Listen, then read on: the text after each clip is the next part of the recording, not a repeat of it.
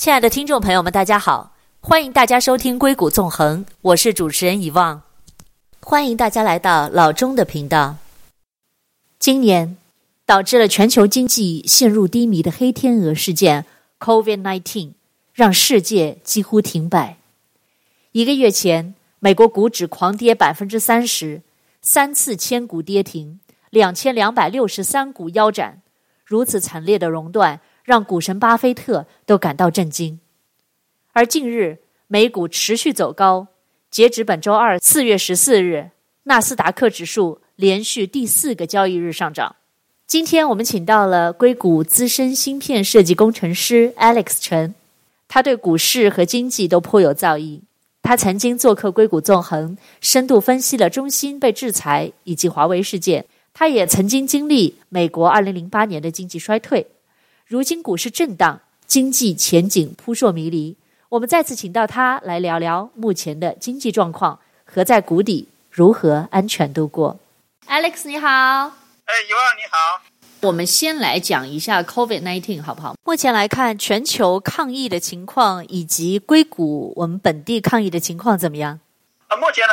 疫情进展，因为这个 COVID-19 它是一个全球性的问题，所以我觉得从从大局从全球。的格局来看，可能会大家会有一个一个一个 picture 啊。目前呢情况，大家可能有有一个比较清楚，就是亚洲基本上比较稳定了，像大陆啊，像香港、台湾、韩国、日本、新加坡，这个目前呃的控制还算可以。啊，唯一一个比较例外可能是印度这个国家，现在可能是一个定时炸弹。但是我们要接下来一个月可能看一看到底是怎么回事。啊，欧洲基本上快见顶了，进慢慢进入了平台，像意大利啊，这个德国、法国、英国，每天新增现在大概在四千左右。美国呢，应该预期在下周见顶，也要慢慢进入平台期。目前呢，感染感染是四十七万，应该是全球第一了，死亡大概一万六，也是仅次于意大利，也是也是蛮恐怖的一个数字。美国国内呢，目前最严重的三个州呢，就是纽约、新泽西和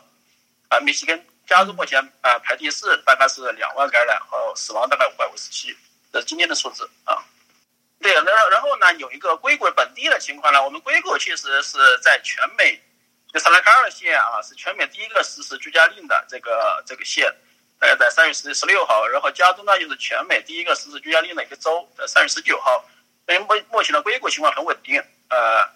包括有大的湾区啊，像萨拉卡尔啊，什么 San Francisco、San Mateo、可能 Costa、阿拉米纳这几个大县啊，都是人口大县。现在一天一共新增大概也就一一百五不到两百个，所以还算还算很可以的啊。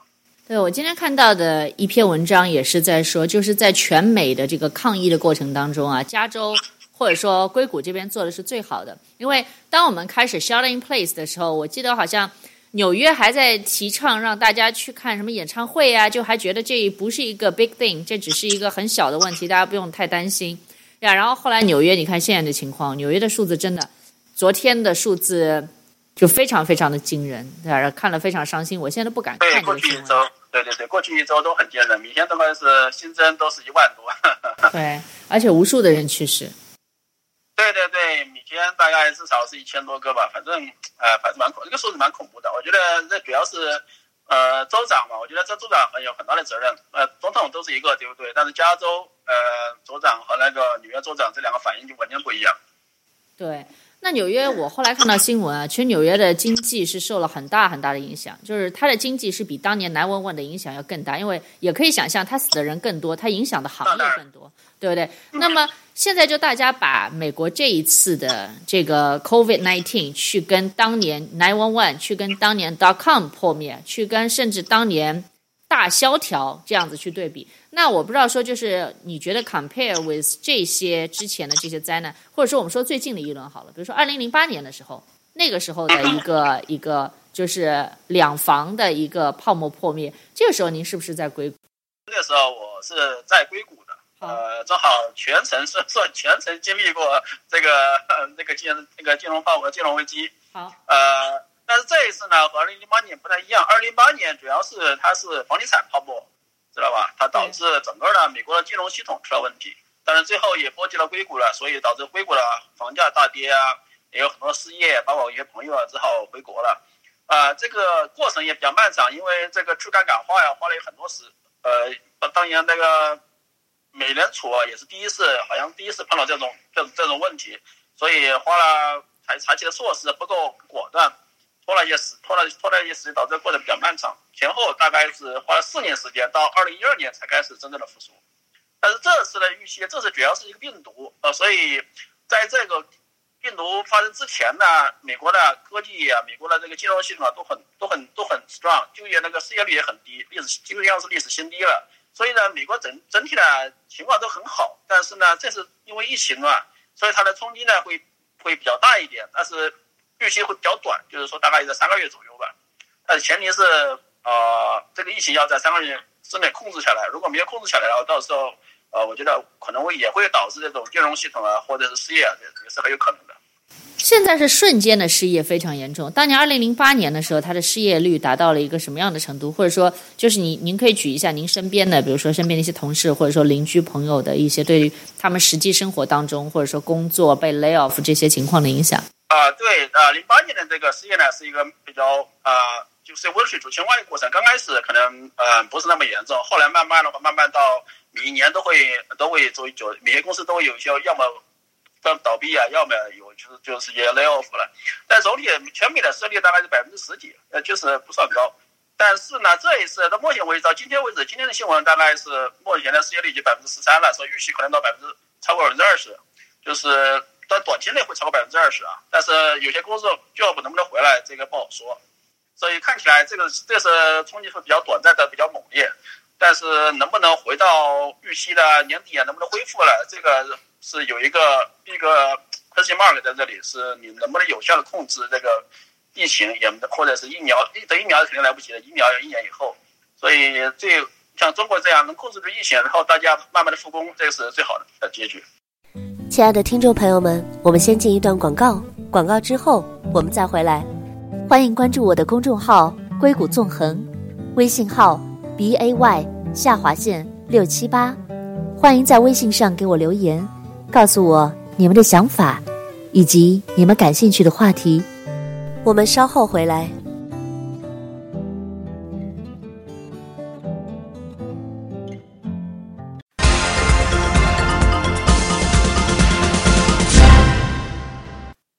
回到硅谷纵横，我是主持人遗忘董。那刚才的节目中，我们聊到了今年令全球经济陷入低迷的黑天鹅事件 COVID-19，也讨论到了这次经济危机和二零一八年的区别、政府的应对和不同的政策等等。今天请到的嘉宾是硅谷资深芯片设计工程师，对股市和经济也颇有造诣的 Alex 陈。Alex，那现在其实是等于快要接近低谷。我们说就这个疫情来讲，哈。快要接近低谷，那假如说下周或者说在下周达到高峰的话，那那个时候就是谷底嘛，对不对？那在谷底的时候，不管是经济还是生活当中，你觉得在这个低谷当中，我们如何抱团度过？啊、呃，我很有几个方面的建议啊。当然，呃，第一个我觉得 number one 就是健康第一，无论所有人，所有人都成为就是健康第一。你自己啊，你家人先保护好自己和家人，还有顺便照顾下朋友。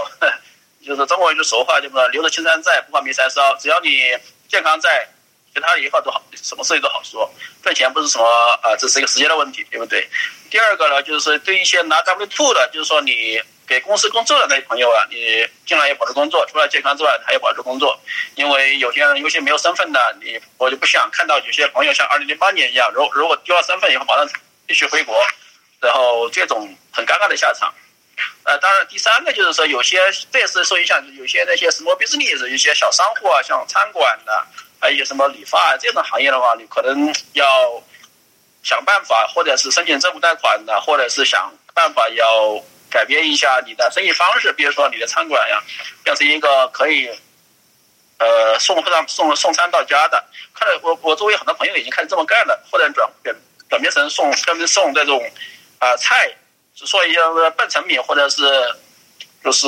生鲜这之类的，就反正你要改变一下你的生意的方式，不能够像以前一样指望客人来你的店里，那是呃呃不现实的，也是呃嗯很不好的一个习惯。第四个就是说，因为华人社区自己互相帮助，我想很多朋友已经开始做了，就是说你尽量照顾照顾一下彼此的生意，像餐馆你可以多订一些餐的，或者是你呃呃能照顾的生意尽量照顾一下啊，这是我呃我能说的，是一个建议吧。嗯。对，说实话，我当时我不知道你在刚刚这个疫情刚刚开始的时候你怎么看？就是你就你就会觉得是比较严重的嘛？就是大家会就要 work from home 这些，你你当时的感觉是怎么样？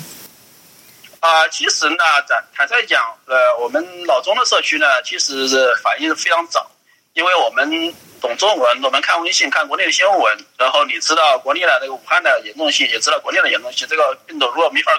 呃不好好控制的话，会死亡率相当高的。所以呢，老中呢，基本上很多人能够很早就开始 work from home 的，不管你公司有没有这个政策，包括我自己，我自己我提前一周，我在公司还没有发正式的 work from home 的这个要求的时候，我就我我就不上班，不来我说我要 stay from home，我但是我工作会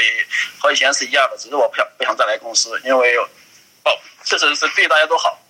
那么现在是第一季度过去了，这件事情 COVID nineteen 爆发是在三月份，对不对？现在第一季度过去。呀，yeah, 然后今年的第二季度跟下半年的经济形势，你可不可以给我们做一个预测或者说展望？呃，这个我想就引一下这个华尔街目前的一个一致的分析啊。目前呢，呃，Q2 会会非常惨，目前大大概平均的那个预期，大概 GDP 会下降百分之三十，失业率会大概会到百分之二十，嗯，应该是一九四零年以来最惨的一个 quarter，至少是。OK，但是下半年。下半年预期会比较有比较强大的强劲的反弹，大概 GDP 增预期大概增速在百分之十八，然后总体的全年的 GDP 大概和二零一九年差不多，然后失业率年底前可能会降到百分之，应该会降到百分之十以下，但这个前提前提就是说这个疫情呢得到控制，像中国这样子。啊、这个反弹呢，我想主要是有几个方面，第一个是这个 quarter 因为你的消费。被压抑了，所以到第二个 quarter，因为美国的 GDP 很难知道，它计入消费在里面，所以它并不是说你的你的生产产品就算算 GDP，你消费也在 GDP 里面，所以呢，那消费肯定会在，因为你经过一个 quarter 的压抑，到第二到到下个 quarter，如果说大家都觉得很安全了，那可能会有一个很呃心理上呀，或者是你消费消费习惯可能会有一个比较大的那种。有比较大的波动，这是可以预期的。但是呢，这个能够持续多久，或者是有些行业呢，像电影院这个餐馆这个行业，能不能有没有反弹？我觉得我是很怀疑的。那这一次我们看到，在抗疫这方面啊，美国作为世界的强国。但是我们看到抗疫物资方面非常的缺乏，好像就在昨天我还收到了一个 public 的一个 alert 的一个 message，就是说号召大家去要要捐捐赠物资，对不对？还有就是要报备，假如你个人有大量的一个抗疫物资，你必须要报备，对。那像美国这样的一个强国，在抗疫物资的方面，现在却还不如中国，你觉得这是什么样的原因？啊，我想这里有至少有三个方面的原因啊。第一个原因就是说你。像 WHO 啊和美国政府啊，呃，在一开始疫情的时候没有做，呃，很很准确的判断，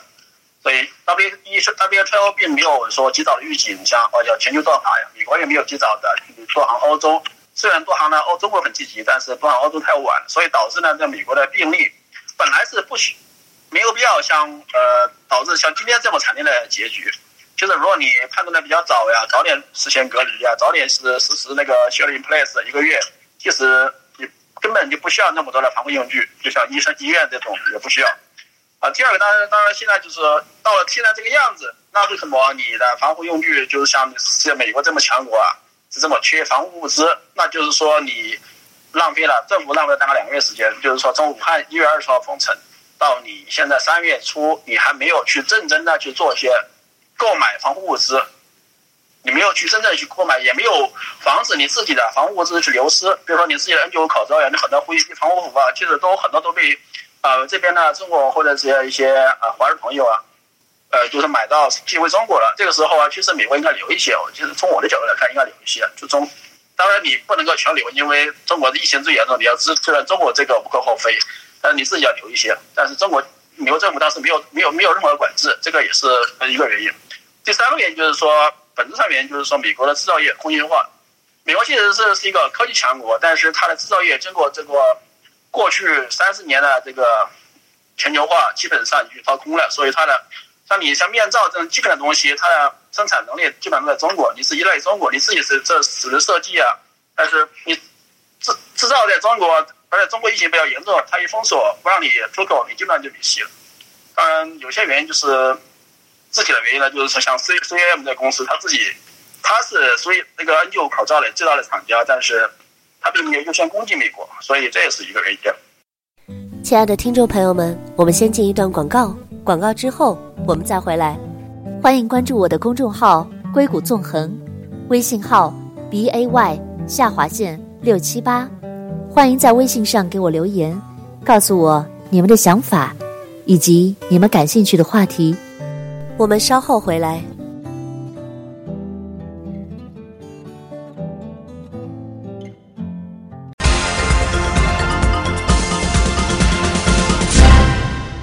欢迎回到硅谷纵横，我是主持人遗忘董。刚才的节目里，我们聊到了令全球经济陷入低迷的黑天鹅事件 （COVID-19）。也讨论了在疫情中美国华人社区如何抱团共同度过。今天我们请到的嘉宾是硅谷资深芯片设计师，对股市和经济也颇有造诣的 Alex 陈。Alex 在二零零八年在美国见证了经济衰退到复苏的全过程。对比上一次的危机，他觉得美国在这一轮的危机中，今年下半年经济会强劲复苏。我们也谈到，美国作为世界的强国，却出现了防疫物资短缺这样的现象，以及背后的原因。Alex，传说当中口罩，包括像呼吸机啊，还有一些其他的防护用品的生产线会增加产量，但好像要到六月以后才能跟上。那其实远水解不了近渴啊，就是如今的这些困难，到底要怎么样才能解决？你觉得？会不会得到解决？目前当然，当然是你要是第一个，你本国的公司啊，生产防护用品应该是优先供给本国，这个在任何一个国家都成立。甚至有人说，就是疫情面前没有盟友，不光是你这呃呃，像你不是很友好的国家，也就就算你传统的友好的国家，他也在疫情面前就应该先把自己照顾好。这个其实是你对本国人民的呃负责的一个态度。但第二就是说，这个呃。产能并并不是说新生产线肯定不是马上就有、呃，就能就能就能增，就是说人家就马上第二星期或第二天就能增加了，这个是需要一个时间的。目前这个阶段的话，最好还是依赖于这种进口。现在呃，大家可以看到新闻，目前的那个川普政府呢和中国谈了一些，谈的还是可以，就是说大概有二十三个飞机的防护用品在陆陆续续的呃进来，这个应该是慢慢缓，至少至少能够缓解缓解缓解一下目前的这个紧张的局面。另外一个方面就是说，美国一些私人公司啊，包括 Apple 啊、Tesla、GM、福特这种汽车公司，还有 GE 这种传统的一些呃老公司，它也开始帮助美国生产这种呼吸机啊、呃 N95 口罩。这个我觉得这个这个，就算六月份起来的话，那也是很有用的，因为目前这个疫情大家预测都是很季节性的，所以明年还会来，或者是最早是明年下半年或者下半年，今年下半年那个冬天可能就会来。所以这个在 long term 还是很有用的。是的，那有文章就指出，因为这一次的疫情啊，各国各地民粹都开始抬头。那这次疫情也让美国意识到他自己产业链的一个一个匮乏跟产业链的一个重要性。那川普会不会秋后算账？全球化的历史进程是不是会在二零二零年被切断，或者说被重写？呃，这个有呃，这个问题有好几个，好几个分分分分分解说啊。第一个是民粹这个抬头，这个其实在呃提前好几年就已经抬头了。呃，这个疫情呢可能会让这个事情变得更严重。当然，川普政府上台一一开始就认识到这个，可能他本人很早在上台之前就知道这个产业链的重要性。他一上台之后就不去发动这个全球的贸易战，包括尤其是针对中国的贸易战，这个大家我们以前谈过，对不对？所以他想尽办法想让制造业回流回流美国。所以这个这个从现在这个疫情来看，所以他看他的判断应该是比较超前的，还是比较准确的。所以这次疫情呢，其实对他本人他的他的一些 policy 而言是一个神助攻，就是类似于当年的珍珠港事件，相当于很多问题他不需要再费口舌了，就自动的可能会很顺其自然就会加速美国的制造业的崛起。只是这个美国的制造业呢，它应该不是以人力密集型的，像中国这种或者亚洲这种。而是以高科技机器人和人工智能这种主要动力的一种全新的一种工业四点零那种制造业，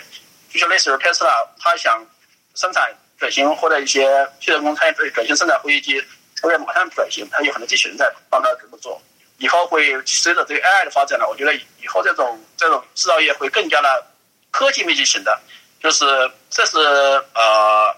对美国来从 long term 面是一个非常好的事情。至于这个全球化的。川普是不是会秋后算账？我觉得这个已经没有太大意义了，因为，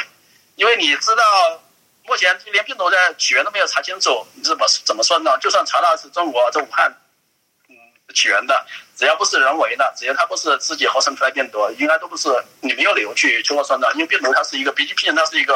呃自然的因素。呃，目前来看呢，它是应该还是从蝙蝠这边呃呃，因为不不够卫生呢，所以导致从蝙蝠传到人。所以这样的话没法说的，就像类似 SARS 是一样的。呃，全球化的这个进程呢是。大家都知道，已基本上已经共识了。从美国，无论是共和党、民主党这两党，都觉得这个这个进程肯定是要慢慢逆转，但这个逆转的过程会比较漫长，也会比较有选择性的。中美，我想一想，想我想一想，中美目前的状态可能会还是会慢慢脱钩的。但虽然我们是作为作为老中是很不希望看到这个结局，但是目前大趋势是这个样子。但是美国与其他的盟友啊，像日韩的、欧洲啊这种，可能不会那么慢慢的去，可能不会那么快的去去全球化，因为这种。全球化这种产业链这么建起来，花了大概三十年时间，慢慢的要一下子去打掉的话，可能没那么容易。但中美是中美这个脱钩，这个这个这个概率是越来越大。对，其实美国当时它的 N95 的这些口罩或者抗疫物资囤的本来也就不是很够，之前是够的，但是因为零九年的时候那个 SARS 用掉了一批，然后 SARS 之后我看了一些新闻就说，就美国就没有继续再去补给那些用掉的缺口，所以直接呢导致这一次这个 COVID-19 来的时候就已经猝不及防，没有办法了。是是是，这个不光是美国，全球任何一个国家都没有想到这么一个这么一个，我觉得是一个 century。就 level，就是相当于百年一遇的这种大灾难，这种自然灾难，没有人能想到这一点。包括中国，中国你虽然你口罩生产大量在在那里，但是一开始的时候你也知道，它口罩基本上也是很各个医院都是很很缺，要靠海外的华人呢寄很多口罩和一些防护用品、防护用品呃回去。但是美国更不用说，你自己生产不在这里，对不对？你自己不没有开始没有准备，甚至你让你啊很多这种 N95 这种防护级别的口罩啊，都一开始都卖给。卖给中国了，所以这样的话就寄回不是卖吧，就是寄给中寄回中国了。这个一开始就应该是都没想到这一点。那我们最近看到新闻也有报道说，Santa Clara County 有可能是在经济上受 COVID-19 影响最小的，你觉得呢？呃，我这个我完全赞同，因为 Santa Clara 基本上是硅谷嘛，硅谷的公主要是还是一个公司还这个无论是软件还是硬件，你基本上百分之六十以上的人都可以 work from home，所以就算你不去上班。对你这个公司的这个业绩，你的公司的这个制造项目进度可能也没什么太大的影响，业绩可能依赖于你其他的用，你的客客户是不是要买点东西？但是从你的研发进度来看呢，应该没有太大的影响。对，从研发进度来看，可能是问题不大，但是问题是研发了以后，这个产品要卖给谁？那就像我们这边的几个巨头。不管是 Google 也好，Facebook 也好，其实它是以广告为主的。那广告广告卖给的广告卖给的是那些，比如说车啊，然后名牌啊，或者说你知道那些消费品，对不对？那现在消费品的需求没有了，广告预算一定会被砍掉。那么间接的来说，这些科技巨头可能也会受到影响。那当然，当然了，那就是问题是它影响是最小的嘛。我们影响影响肯定是有的，硅谷影响肯定是很大的，但是在比起来，比起其他的行业，比起其他地区，应该影响是最小的。包括今天你知道那个业务，我刚听到一个新闻，业务就说他也依赖有广告，对不对？对。裁员百分之三十五。对。所以下一下一波，我估计别的公司、大公司可能也会裁人。但是